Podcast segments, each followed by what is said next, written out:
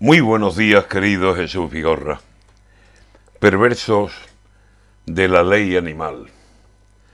Aquí sí, pronto, deprisa, que se presente Belarra y actúe sobre el suceso de la feria sevillana, donde una yegua de tiro ha muerto deshidratada y su dueño ya sabía que la yegua estaba mala y que el inmenso calor aconsejaba dejarla tranquila, sin trabajar, a la sombra y en la cuadra.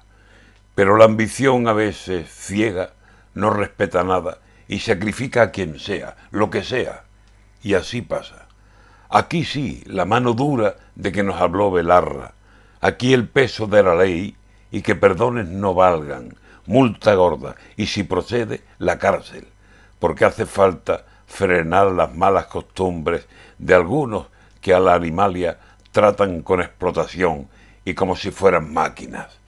Menos manita de santo para tratar a las ratas y más mano dura aquí, cuando el asunto se trata de explotación, de abandono, porque no le dio ni agua al pobrecito animal.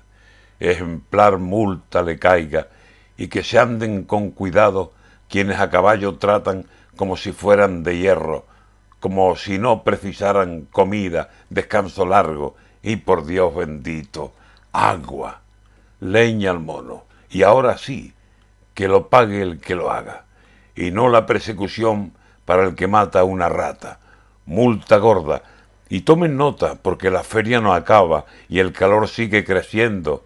Multipliquen vigilancia y vayan mirando largo, que el rocío ya no ronda y en la aldea sobre todo he visto abusos canallas, que el que llevaba las riendas más animal se mostraba que el pobre que a cuatro patas por la arena lo llevaba.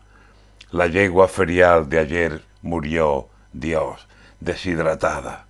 Que el culpable en penitencia salga a la calle mañana y bajo el sol de las cinco de una caminata larga, y si precisa beber, que no beba, a ver si aguanta.